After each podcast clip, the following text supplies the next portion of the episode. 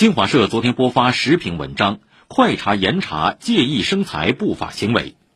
文章说，进价二十七点八元一盒的莲花清瘟胶囊被电商炒至百元出售，拒绝单卖的抗疫套餐里搭售与抗疫无关的豪华保健药。近日，各地市场监管部门重拳出击，公布一批查处涉疫物资价格违法典型案例，严惩一批涉疫药品哄抬价格违法行为。